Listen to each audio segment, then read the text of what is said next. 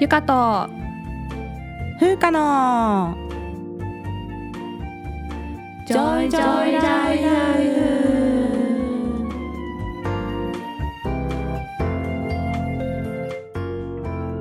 この番組ではゆかと風花2人の女医が日々の暮らしや仕事にまつわる小話などざっくばらんな日常トークをお届けします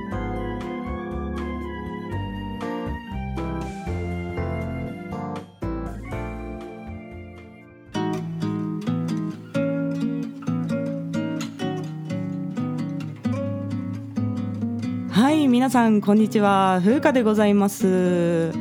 今回はエピソードの103ですね。103回目の予定だったんですけれどもちょっとゆかさんが体調不良のため急遽風花ソロ会でお届けいたします。で放送をね休みにするっていうこともちょっと考えたんですけれども先日ねエピソード100の後に1週お休みにしているっていうのとあとねゆかさんから「アラサー女子の人間観察」でのぞみちゃんがソロでやってるあの「のんこの部屋」的に一人喋りをアップしてもいいよっていうことをねちょっと言っていただいてですね。まあ、もしかして今後もどちらかが体調不良で取れないっていうこともあるかもしれないのでちょ今回前例を作っておくのにいい機会だなっていうことで、まあ、ちょっとどこの政治家かっていう口調なんですけれども、まあ、そういったことでちょっと一人で今回撮ってみることにしました。で今回は私宛てにいただいている質問にお答えするという形でエピソードを収録していきます。そして今日はインスタライブもやりつつ公開収録をしております。でコメント欄にゆかさん来てくれると思うのであのぜひね絡んでください。よろしくお願いします。では早速マシュマロでいただいた質問をまず読んでいきますね。風花さんの医者とアーティストの二足のわらじを履こうと決意したきっかけを教えてください。そのような働き方をしている医師は結構多いのですか？やりたいことをやるために程よく稼ぐために医師をしているってすごくかっこいいなと思います。かっこ言い方失礼ですいません。大好きです。ということで ありがとうございます。メッセージをいただきました。あの大丈夫です。全然ね失礼と思わないのではい。大変いい質問をいただきありがとうございます。今までねこのことに関してあまり詳細にはお話ししてこなかったんですが実はねこれにはきっかけとなる出来事があったんですよなので今日はちょっとねその話をつらつらと語っていく回にいたしますまずね本当に最初からお話しいたしますと、まあ、私は幼少期から人体とか医療にも興味はあったんですけれども自分の中で一番好きなのは歌うことだったんですね。でも実家がね結構教育熱心な家庭で、まあ、両親も厳しかったんですよ。なのであんまり家族とか周りの人には大きな声で言ってなかったけれど胸に秘めていた将来の夢っていうのはね歌手だったんですね。で小学生の頃にこっそりと芸能事務所のオーディションに応募しようとしたことがあったんですけどまあその途中でねもう親にバレて芸能界なんか持ってるのかなってすごい怒られるんですよね。で当然その時は落ち込んだわけなんですが、まあ、怒られたからといって諦めるつもりっていうのは全くなくてですね、まあ、とりあえず今回の一件で実家にいながら歌手になるのは無理だってことが分かった。ということはみんなが納得する方法でまず実家を出ようというねここが始まりでございます。実はゆかさんも応募しようとしたことがある。まさかそんなところで共通点があるかという話ですね。そして、まあ、成長して高校生になってもその思いは変わらずですね、まあ、もちろん医師になりたい気持ちはあって医学部を目指したんですけれども本音では医学部に行って音楽をやってやるぞっていう、まあ、気持ちでね医学部に進学します。偏差値と学費的にもう地方国立医大の医学部しか選択肢はなかったんですけど私はね地元が結構田舎なんですねで田舎の出身で周りに医学部に行った人とかがもう誰もいないような地域だったんで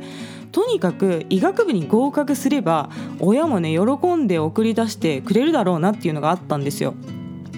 あとまあとにかく離れてしまえばもう留年さえしなければ何やってるかまではねもう親に分かんないだろうなっていう魂胆でなるべく遠くの大学に入学したんですね。そして医学部に入ってからまず1年生になってでねギターを弾きながら歌えるようになるっていう練習をまずするんですよ。で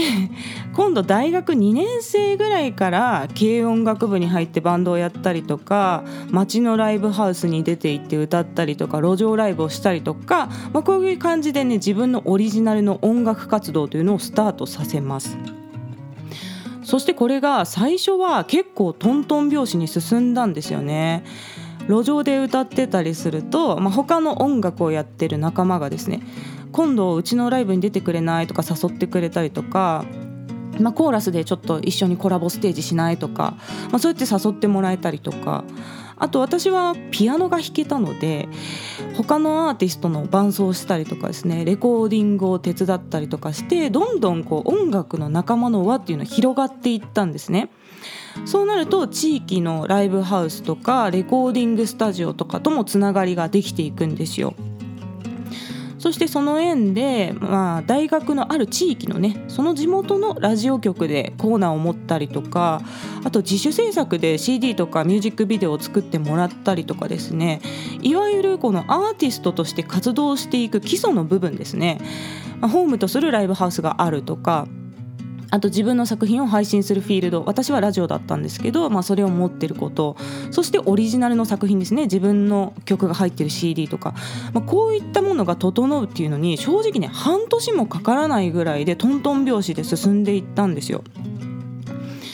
そしてその後もこう街の外に音楽仲間を増やしていってもう県外とかでもライブをやっていってですねより広い範囲で活動できるようにやっていくんですけどこれが数年経って頭打ちになる時っていうのは来るんですよ。で当時は SNS もまだ活発じゃなくてですね当時の SNS といえばあのオレンジ色の画面の MC って皆さんご存知ですかね？この今もしかしたら一部の30代40代の方はネットの黒歴史になってるかもしれないあの SNS しかなくてで音源もまだまだ CD が中心だったんですよねで今みたいに誰でもネットに音源を上げて配信できるっていう時代ではなかったんですよなので自分のお客さんを増やしていくには、まあ、とにかくライブをいっぱいするのがいいんだろうなと思ってたんですけれどもライブってねやるのにそもそもお金が結構かかるんですよね。大抵アマチュアアーティストのイベントっていうのはこう何組かのアーティストを集めてきてイベントをやるっていう方式が多いんですね。大体まあ1人30分枠で6組ぐらいこう集めてでそれで1つのイベントをやるっていう感じですね。でこのライブへの出演料っていうのを、まあ、アーティストがライブハウスに支払うっていう形になるんですけどこの支払い方がチケットノルマっていう形でお支払いするっていうパターンが多いんですよ。で例えばこのライブはチケットノルマが1000円チケット10枚ですっていう場合はですねまずアーティストがライブハウスに1万円払ってその1000円チケットを10枚買うんですね。でその10枚のチケットをアーティストがお客さんに自分で手売りっていうか直接売ってその代金を補填するっていう仕組みで運営されてます。なのでチケットが売れなかったらもうアーティストの持ち出しになるんですね。お金払ってライブに出るっていうことになりますでノルマ枚数以上に売れた場合はこのライブハウスによっていろいろあるんですけど収益をね半々とかで分けてもらうことができるんですね例えば500円は自分の取り分500円はライブハウスに入れるみたいな感じで、まあ、プラスになるっていう場合もあるだからどれぐらい売れるかによって、まあ、音楽活動をやっていく上で自分の持ち出しがどれぐらいになるかっていうことになってくるんですね。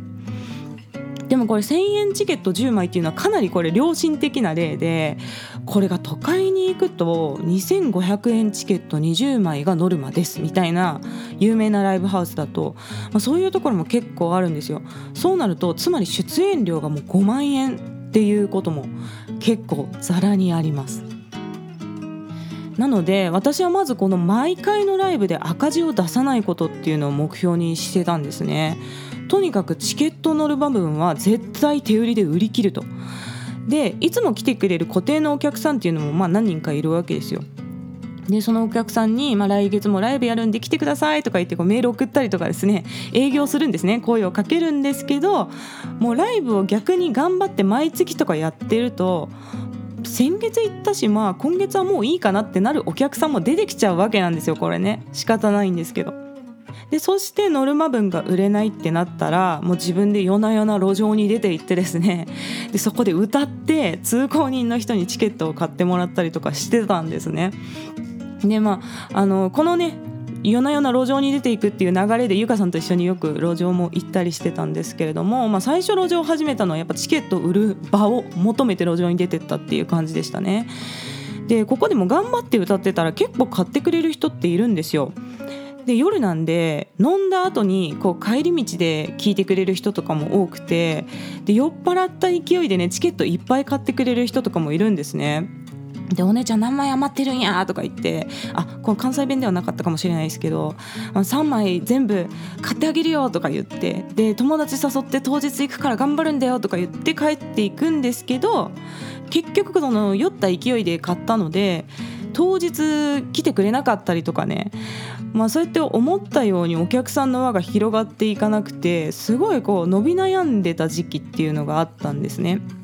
でこれがちょうど音楽活動を始めて大体3年目大学5年生ぐらいの時だったんですよ。そしてそんなタイミングで小袋さんのライブに行くっていうことがあったんですね。で私がもう大学生の時から小袋さんはめちゃくちゃ人気があってその時ね全国アリーナツアーっていうのをやってたんですよ。全国の大きな体育館ですね。もうプロのスポーツをやるような大きな体育館を借り切ってこうライブ会場にそれを変えてライブをするっていう感じのライブだったんですけど小袋さんも大阪のね路上ライブをしてたところからプロになったっていうアーティストなので自分もね路上をやっててあもうこういうアーティストになれるかなってこう夢のねアーティストを見るみたいな感じですごくワクワクしながら出かけたんですけれども会場に着いてですねもうずらーっとパイプ椅子が並んでるわけですよ。でその様子を見てふと気づくんですよね。あ私はこの一列の人数のお客さんすら呼べてないんだなっていうことに気づいてもう愕然とするんですよこのプロと自分の集客力の差っていうのが明らかで。でこれは多分やり方が間違ってるなっていうことを悟るんですよね。で地方でどんだけ頑張ってライブをやっても多分ダメなんだろうなと思ってでもっと大きな流れに乗っていけないと自分の音楽は世の中に広まっていかないんだなっていうのをこのライブに行って気づくんですね。でそしてたまたま大学5年生の秋だったんですけれどもちょっと大きめの都会のイベントに出演するっていうチャンスをいただけてですねただこれ大学5年生の秋だったんでもう結構ね医学部の終わりの方というか国家試験の勉強を始めなきゃいけないようなタイミングだったんですよ。だったので、まあ、この大きめのイベントに出ることを節目に一旦ライブ活動をやめようと思ってもう最後の記念みたいな感じで参加したんですね。でこのイベントはアマチュアアーティストを集めてですね丸一日チャリティーライブっていうのをやって、まあ、お客さんに募金箱みたいに置いてあるところにお金を入れてもらうんですね。でそれで集まった収益を寄付しようっていうコンセプトのイベントだったんですよ。でアマチュアのアーティストって本当にいろんなスタイルの人がいるんですけれどもたまたま私の直前に歌った人がですねエレキギターを、まあ、1人ですよ1人でエレキギターを抱えてもなんかすごいギュンギュンディストーションをかけながら引っかき回して絶叫していくっていう演奏スタイルの方かなり個性的なスタイルの方だったんですね。それでお客さんが全員帰っちゃったんですよ。で私がステージに出て行った時ですね本当にお客さんゼロでもうパイプ椅子誰も座ってない状態。で PA さんっていう音響のね係の方がいるんですけどその音響の係の人だけがいてはい風花さんの番です歌ってくださいみたいな感じで始まったんですね。でも誰もお客さんいないんでもう緊張するよしもないというかですねもうほんとリハーサルかなこれみたみたいな感じでもう気楽に最初歌い始めたらなんと歌ってるうちにですねどんどんお客さんが会場に来てくれてで最後の曲の時はね立ち見の人も出るぐらい人が集まってきてでみんな手拍子をしてくれてイエーイみたいな感じですごく盛り上がって終わったんですね。ああ最後にいいライブできたななと思ってこう満足感いっぱいでステージを降りたらなんとそのライブの様子を見ていた音楽関係者からうちで音楽やってみませんかって名刺を渡していただいたんですよ。でこれがねあのスカウトっていうほどではなかったんですよ。ぜひ来てくださいっていうテンションではなくて、まあ、やる気があるんなら来てもいいですよみたいなあの感じだったんですけれども、まあ、そうやって名刺を渡していただいたんですね。でその会社はメジャーの大きな事務所っていうわけではなくて、まあ、地域に根ざしたような小さい音楽事務所だったんですけれども音楽の仕事ってねメジャーアーティストとしてこう CD を出していくっていう以外にもいろいろあって例えばホテルのバーで歌うとかあと観光地のレストランで歌謡ショーをやる仕事とかですねそうやってまあ地元で歌を仕事にしながらまた事務所の中にスタジオがあったんでそこでオリジナル曲の CD 制作をしたりとかまたねその作った CD が自分で手売りするんじゃなくてその CD ショップとの縁もあるんですよそういう事務所に入ると。でその CD ショップとの縁があるから作った CD がすぐお店に並ぶ。その販路もうちは持ってますよみたいな話をしていただいて。でもそれで実際生活はしていけるのかっていうことなんですよね。でもう私は直球で聞いたんですよ。でそれでどれぐらいお金稼げるんですかっていうことを直球で質問してみたら、まあ、これもねはっきりと何円ということは言わないんですけれども、まあ、大体1ヶ月でやっぱ10万円はいかない10万円よりは低い額で。でまあ、みんなそれでは生活ができないので、まあ、アルバイトを掛け持ちしながら夢を追ってるっていうようなお話を聞いたんですね。でもちろん確かにあの稼ぎは少ないんですけれども、まあ、当時全額自己負担で音楽をやっていた状況からしたら本当にもう数万円だったとしても少額でもね歌がお金になるっていうのは結構私にとってすごいことだったんですよね。でそこでうんと悩みながら帰ってきたんですよ。ちょうど音楽の道を諦めかけた時に舞い込んできたいい話だったっていうのともう大学の5年生の秋だったんで医師になるんだったらもう国家試験の勉強を始めないといけないっていう時期だったんですね。で親にね出してもらった大学だし、まあ、中退は良くないだろうとひとまず卒業はして大卒にはなって医師にはならないっていう選択もありかなとかちょっとちらっと思ってたんですよね。でこの当時学生の頃本当真剣に自分が音楽をやっていたからこそですね自分に飛び抜けた才能があるわけじゃないなっていうのももう自分で分かってたんですよね。でこれ本当に音楽に選ばれるアーティストっているんですよ音楽の側から選ばれてるなって思うぐらい才能がある人ってやっぱいてでそういう人ってねもう聞いたら分かるんですよねあこの人はもう全然全然違うなともう段階が違うところにいるなっていう人がまあやっぱ都会のライブハウスとかいるともうゴロゴロそういう人がいるんですよねだから自分はもうそこの才能の土台には乗ってないっていうことは分かってたんですけどでもこうやってうちに来てみないって声をかけてもらえるっていうことは、まあ、一定ライン以上の見込みがあるからこそ言われてるわけで、まあ、才能ないにしても20代を本気で音楽に向き合うことにかけてもいいんじゃないかなっていう気持ちがね芽生えてきたんですよ。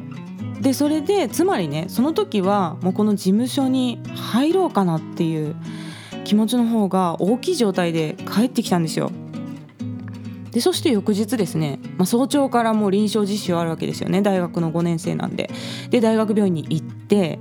でお昼の休憩時間に大学でね講義室と講義室の間にこうベンチが置いてあるくつろぎスペースみたいなところがあってですねそこでくつろいでたんですよねもうそれが日課だったんですけどそこにねしわしわになった医師の求人誌が落ちてたんですよ。でもなんか捨ててあったみたいな感じだったんですけどそれを何気なくこう拾って眺めてみてたらなんとそこに「土曜日の検診日給万円」っていうふうに書いてあってその金額がですね前日に聞いた歌を1ヶ月間歌って稼げるお金と全く同じ額だったんですよ。つまり私が音楽で1ヶ月かけて稼げるだろうお金っていうのが医師になれば1日で稼げる額だっていうことが判明しちゃったんですね。でその瞬間も名刺パーンですよもう捨ててあの本当名刺をね捨てるっていう行為はこれ失礼な行為なんで本当申し訳ないんですけどその時はねもうパーンと捨てたんですね。これもはや迷うとかの次元じゃないやんってなったんですよ。でその前はねもう自分の中で音楽か医師かみたいにこう揺れてた天秤がですねもうこの求人誌見たことで医師の方がダーン重くなってそして名刺パーンって飛んでっちゃったわけなんですね。でもとりあえずもうこれまず医師になろうっていうことを決心したわけですよ。で今は、まあ、この私が学生の時より医師のアルバイトの時給ってだいぶ下がってきてるんですけれども、まあ、それでもね時給1万円前後ぐらい、まあ、専門医を持って専門的なことで外来するって言ったら、まあ、時給大体1万円前後ぐらいが平均だと思ってください、まあ、それぐらいの額だったっていうことなんですね。そしてもうその日からステージ用のギター封印してですねもう国家試験の勉強に真剣に取り組んで本当にもう合格するその日までもう自分のギターケースを開けることは一度もなかったです。というね、まあ、こういう出来事があったわけなんですよ。でその求人誌が転がってなければ気づかなかったってその通りなんですよ。学生の時に実際医師のアルバイトの値段がいくらかって知らないですもんね。でこの話を聞くとですね結局お金なのかっていうこの元も子もない話に聞こえるかもしれないんですけれども現実問題お金がないとやっぱり音楽っていうのはできないですし今第一線で活躍しているアーティストもアマチュア時代にねパトロンがいて資金を提供してもらえたおかげで活動の幅とか人脈が広がっていってプロとして成功できたっていう人もこれ実際多いんですよ。でつまりもう私が私のパトロンになればいいじゃんって思った感じなんですね。セルフパトロン状態ですね。で自分でちゃんとお金が稼いで自分で音楽ができればもうこれは才能関係なく好きな音楽をずっと続けていけるなというふうに思ったのが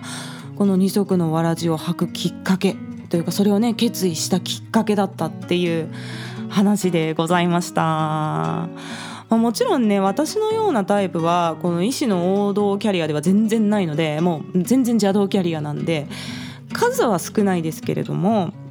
やっぱり視覚職なんで医師と芸術の二足のわらじを履いている人っていうのはちらほら見かけます。であとは、まあ、常勤で普通に医師として働きながら趣味としていろんなことに打ち込むっていう人もたくさんいてただそれが皆さんすごい凝り性っていうか物事を追求するタイプの人が多いんででしかも資金もあるじゃないですか。だから趣味の領域を超えて趣味に打ち込んでる人っていうのは結構意思で多いと思います。例えばロードバイクとかハマる人も100万円とかする自転車買ってたりとか。でそれをさらになんかパーツでね改造してってなんか車ぐらいする値段の自転車に乗ってる人とかいますね。